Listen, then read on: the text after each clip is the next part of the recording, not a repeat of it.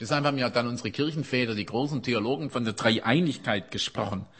Das passt ja eigentlich nicht so richtig in unseren Verstand, ist auch mathematisch irgendwie nicht nachvollziehbar, dass eins und eins und eins eins gibt. Ne? Also das geht eigentlich nicht. Damit fällt man eigentlich durch, schon in der ersten Grundschulklasse, wenn man das lernen soll. Aber sie wussten es nicht anders zu begreifen und zu beschreiben, als dass da drei Personen sind, die aber, obwohl sie drei sind, so eins sind, dass man sie nicht voneinander trennen kann. Eins und eins und eins gibt drei, drei Einigkeit.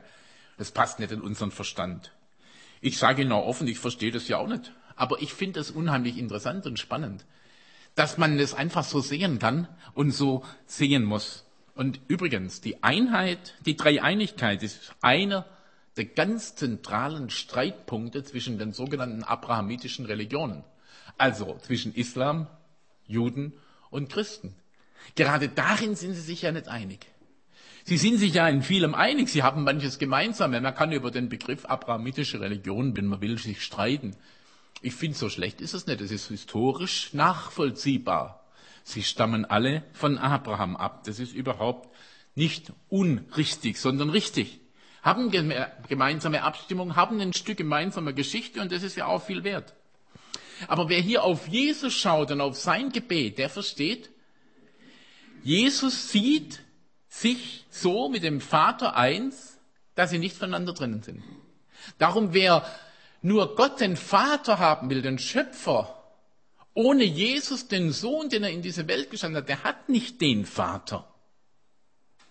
Und wer nur den Sohn haben will als ein großes Vorbild, aber nicht als den Gottessohn, als den, der zu Gott selbst gehört, der diese Welt geschaffen hat. Ja, durch den die Welt sogar geschaffen ist, wie das Johannes in seinem Evangelium am Anfang schreibt. Im Anfang war das Wort und das Wort war bei Gott.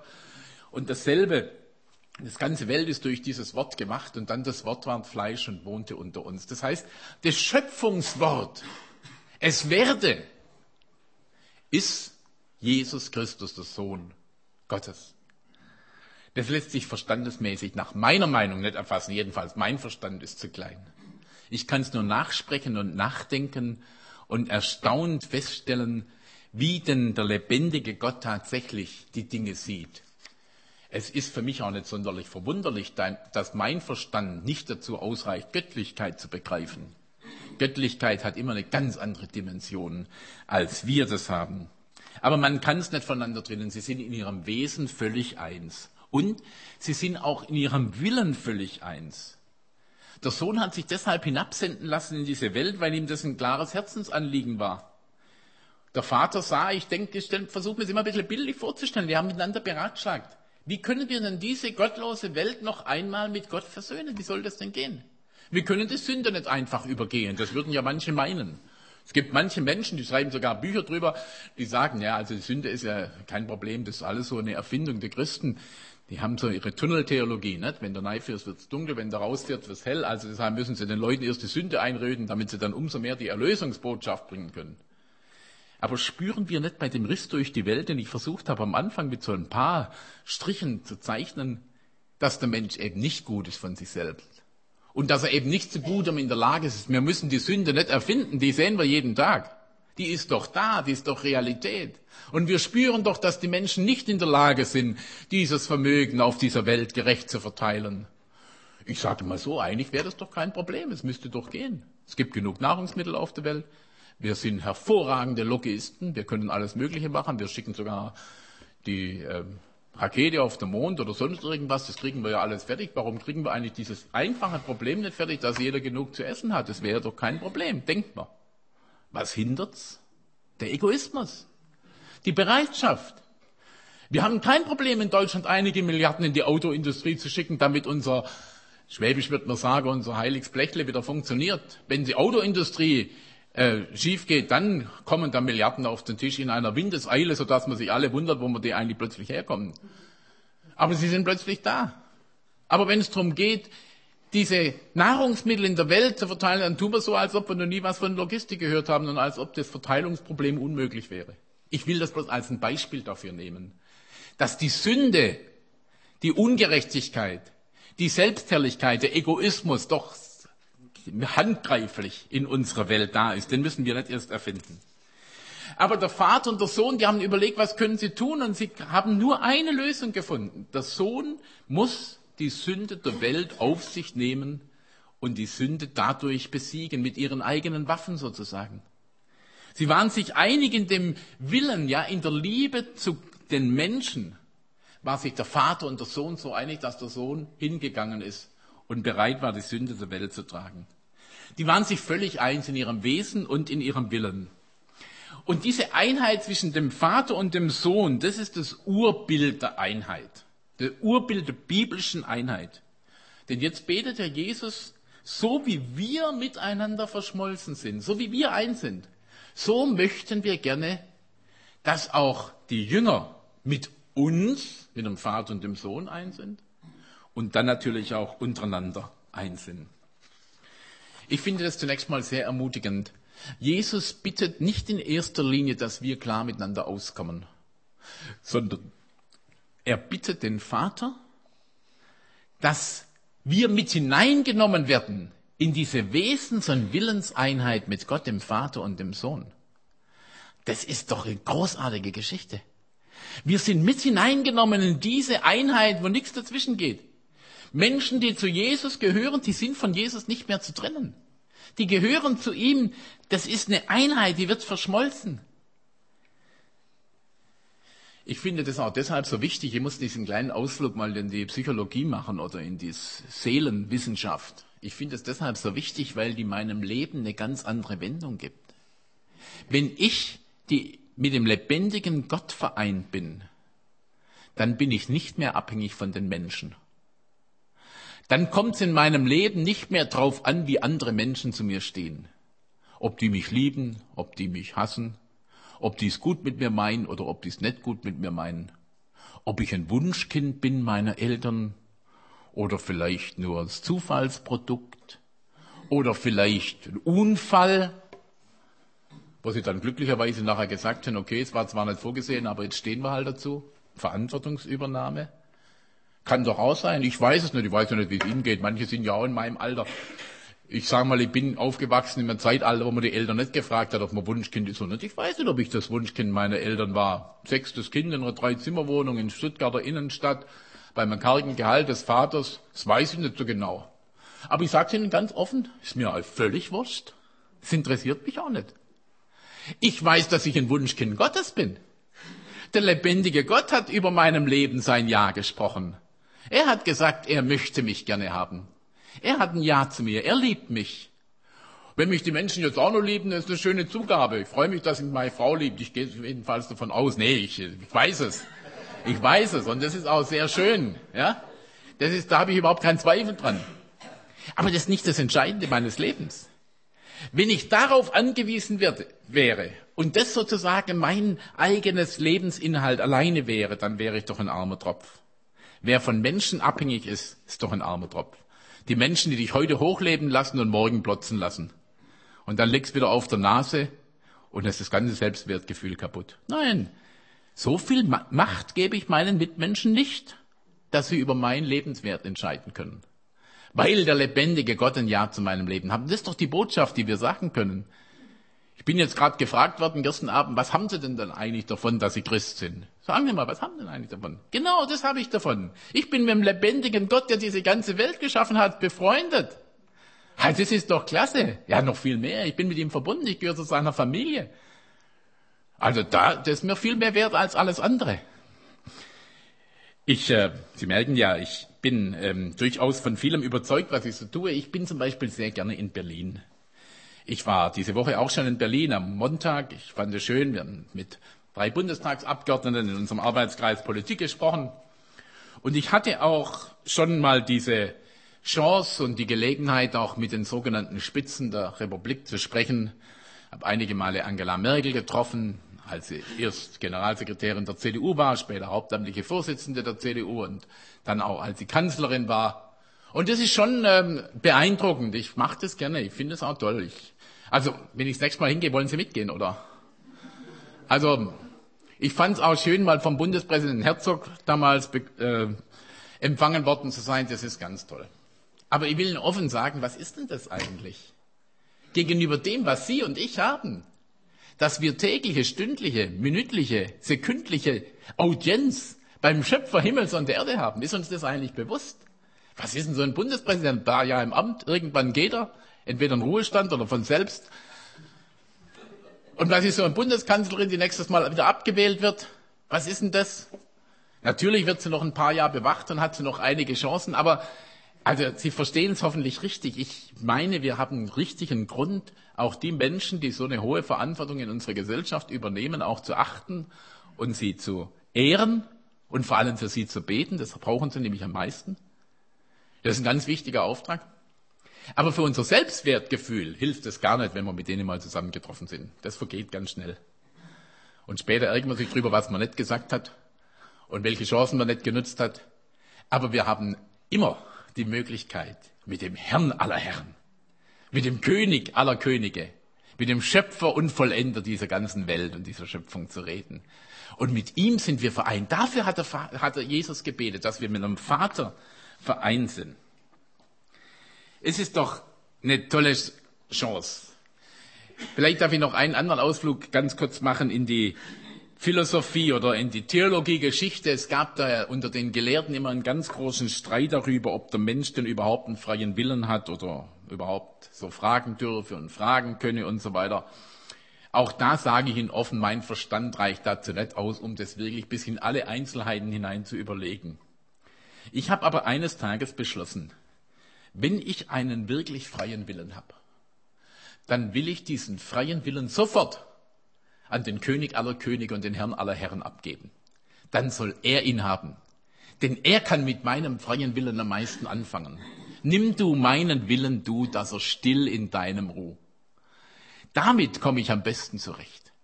Denn ob ich in der Lage bin, meine Freiheit richtig zu gestalten, das weiß ich nicht. Da habe ich nicht so viel Vertrauen zu mir. Aber ich habe Vertrauen zu dem Herrn aller Herren, dass er es richtig und dass er es gut macht.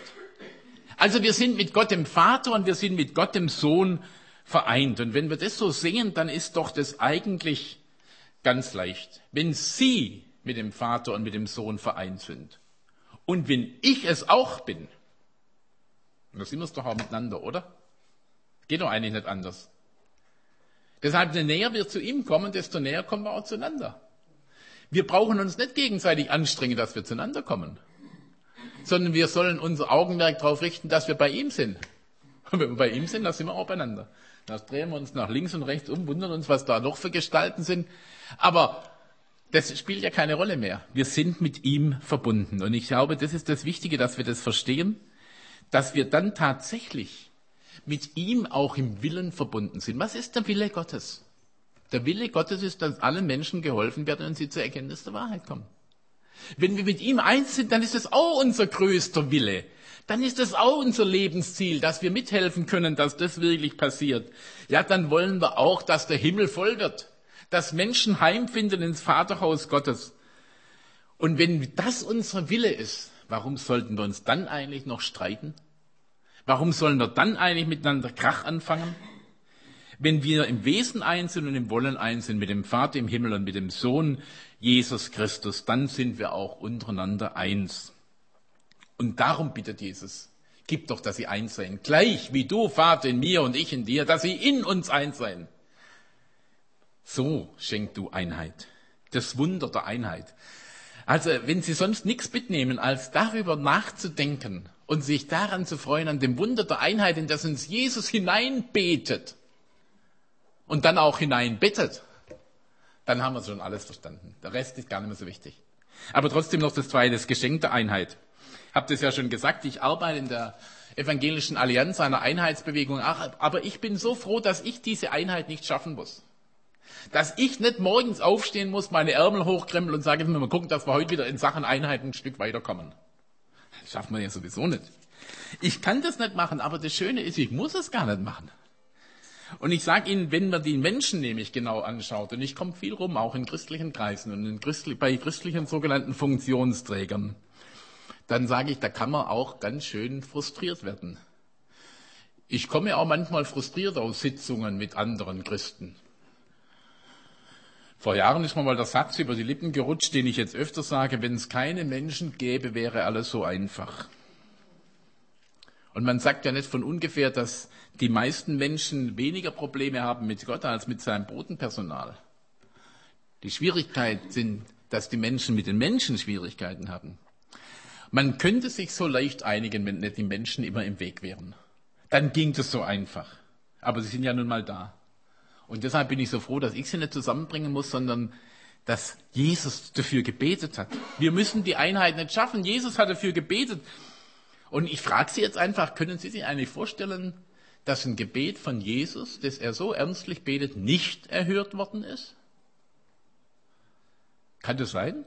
Wo er doch in unser Gebet schon so eine Verheißung gibt, dass wir in seinem Namen bitten, dann will er es tun.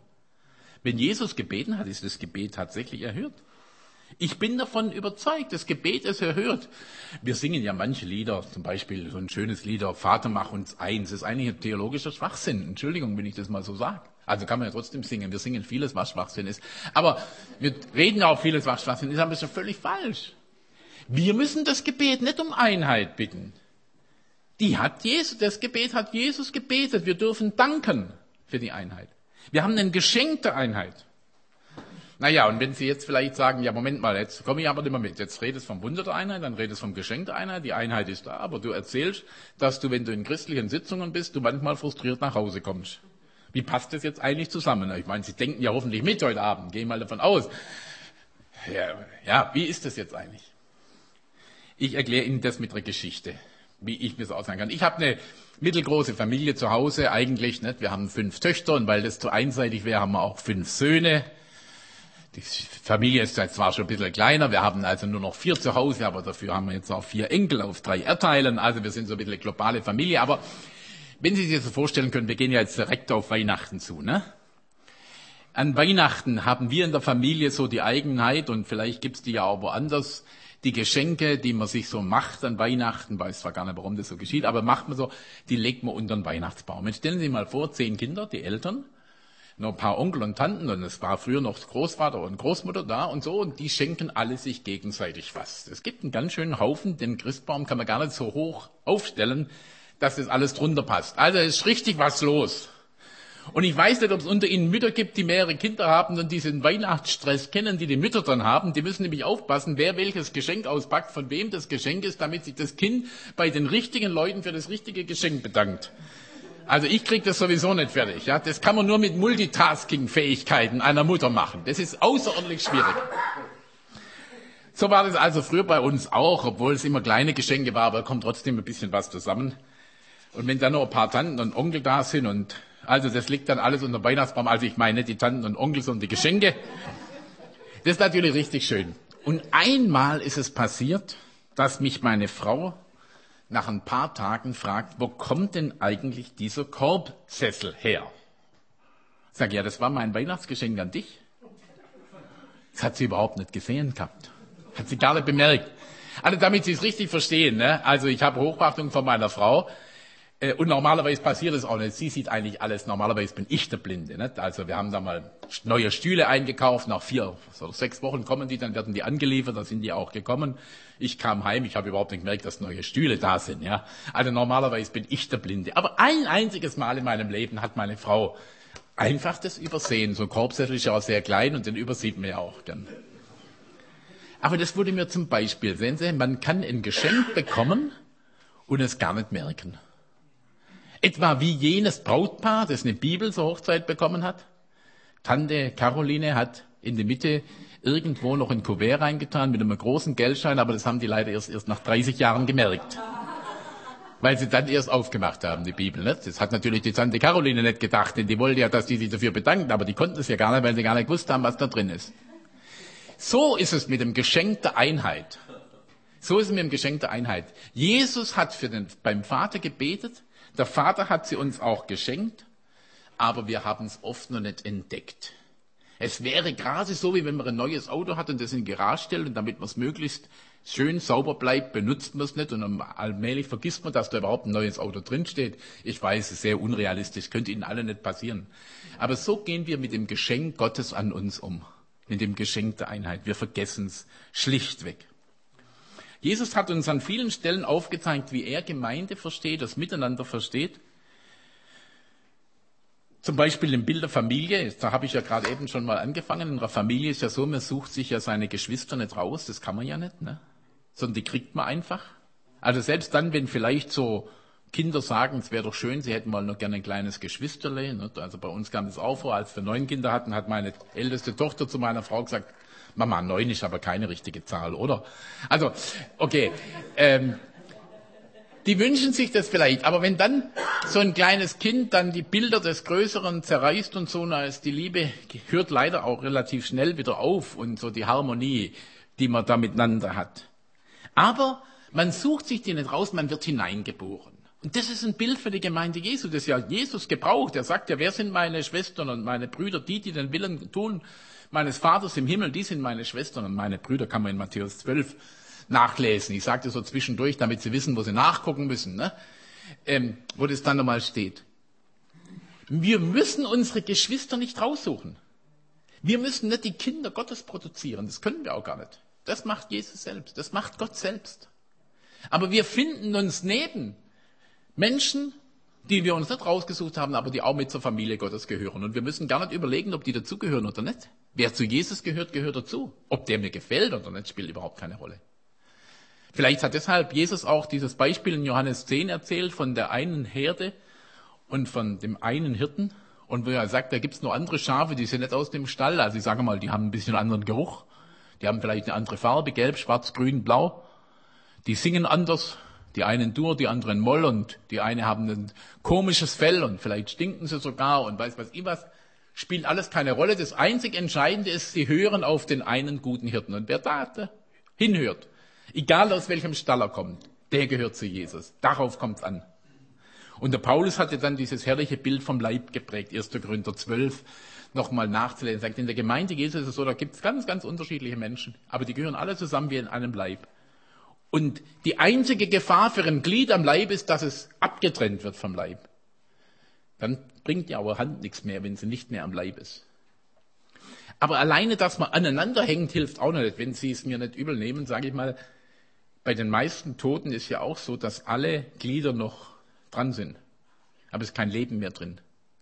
Und deshalb geht das Bild von 1. Korinther 12 vom Leib direkt hinüber in 1. Korinther 13, wo von der Liebe die Rede ist. Und die Liebe Gottes, die ausgegossen ist durch den Heiligen Geist in unsere Herzen.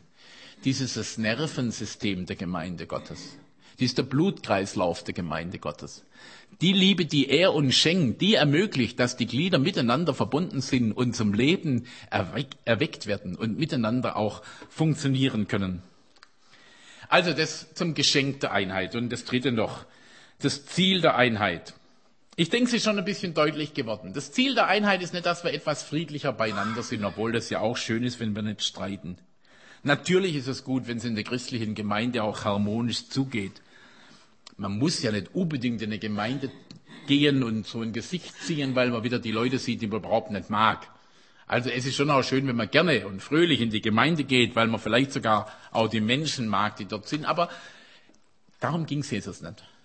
Das war nicht sein Punkt. Er sagte, ich möchte gern, dass die in Harmonie beieinander sind und dass die immer fröhlich irgendwie reingucken, sondern er sagt, er möchte gerne, damit die Welt glaube, dass du mich gesandt hast. Und lassen Sie mich das auch nochmal so offen sagen. Ich habe lange gedacht, es ginge um unsere Glaubwürdigkeit. Wir als Christen sollen gut rüberkommen in der Welt. Wir sollen uns miteinander vertragen, damit die Welt dadurch glauben kann. Das ist auch richtig. Aber das Ziel von Jesus geht viel höher. Dem geht es gar nicht um unsere Glaubwürdigkeit, sondern dem geht es um seine Glaubwürdigkeit. Er sagt, damit die Welt glaube, du, Vater, habest mich, den Sohn, gesandt in diese Welt. Seine Glaubwürdigkeit steht bei dem Thema Einheit auf dem Spiel, nicht unsere Glaubwürdigkeit. Wie gesagt, die auch am Rande irgendwo. Aber es ist nicht das Entscheidende, seine Glaubwürdigkeit. Und deshalb ist das Thema so wichtig. Und deshalb können wir es nicht auf die leichte Schulter nehmen, weil es um ihn geht und seine Ziele, die er hat. Lassen Sie mich das noch so sagen, ich bin nicht davon überzeugt, dass wir jetzt die Vollmacht hätten, oder die Kraft hätten oder die Weisheit hätten, die 38.000 verschiedene Kirchen da einfach mal zusammenzumixen, dann wird da eine schöne neue eine, eine Kirche draus. Das glaube ich nicht, dass wir das Rad der Kirchengeschichte einfach so zurückdrehen können. Und deshalb gilt es auch nicht unbedingt, dass wir jetzt künftig alle in der gleichen Glaubensherberge zu Hause sind. Es gibt ja so Menschen, die sagen, es darf nur eine einzige Gemeinde am Ort geben. Und wenn man dann genau nachfragt, dann sagen sie, ja, und das sind natürlich wir, da wo wir hingehen, da müssen alle hingehen. Die Leute haben mich gesagt, immer, also das ist ja schön, ist schön und gut, aber es gibt eben jetzt, damals habe ich immer gesagt 21.000, jetzt müssen wir sagen 38.000 Kirchen und Konfessionen. Und seit euch gibt es nicht 37.999, da wäre ja was gewonnen, sondern es gibt 38.001. Die Einheit kann man nicht einfach in dieser Weise befehlen. Aber es geht darum, dass wir von innen her diese Verbundenheit in der Familie Gottes als Glieder am Leib leben, gestalten, dass wir das ernst nehmen, damit wir dieses Geschenk verstehen und dass wir uns gemeinsam diesem großen Willen Gottes unterordnen, nämlich Menschen heimzurufen in sein Reich. Das Ziel der Einheit. Wunder der Einheit, Geschenk der Einheit und das Ziel der Einheit. Das Ziel der Einheit ist, dass Menschen zum lebendigen Glauben kommen. Und darum liegt mir dann dran, dass wir sehr viele Wege gehen der Einheit, dass wir das miteinander lernen, dass wir es einüben, dass wir dieses herrliche Geschenk Gottes wirklich auch gebrauchen. Man könnte sich viel unnötiges Abtasten ersparen, wenn man diese Blickrichtung hätte. Und wenn man das tatsächlich merkt, es kommt darauf an, dass wir Menschen zu Jesus rufen. Jesus hat dafür gebetet, weil es ihm wichtig war. Aber ich möchte Ihnen das noch sagen, wenn wir jetzt heute in die Situation reinschauen, in der wir sind, dann spüren wir doch, wie nötig das ist. Es hat doch keinen Sinn, dass sich die paar Prozent ernsthafter Christen, die wir haben, sich gegenseitig die Köpfe einschlagen und sich darüber streiten, wer denn noch ein bisschen mehr Recht hat wie die anderen. Ich weiß ja nicht, wie viele Christen es wirklich gibt. Ich bin mit Statistiken vorsichtig.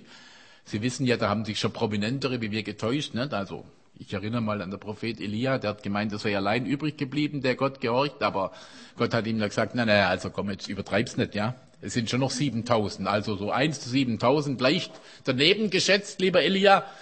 Also da verschätzen wir uns auch, wir wissen es nicht, das weiß allein der Herr.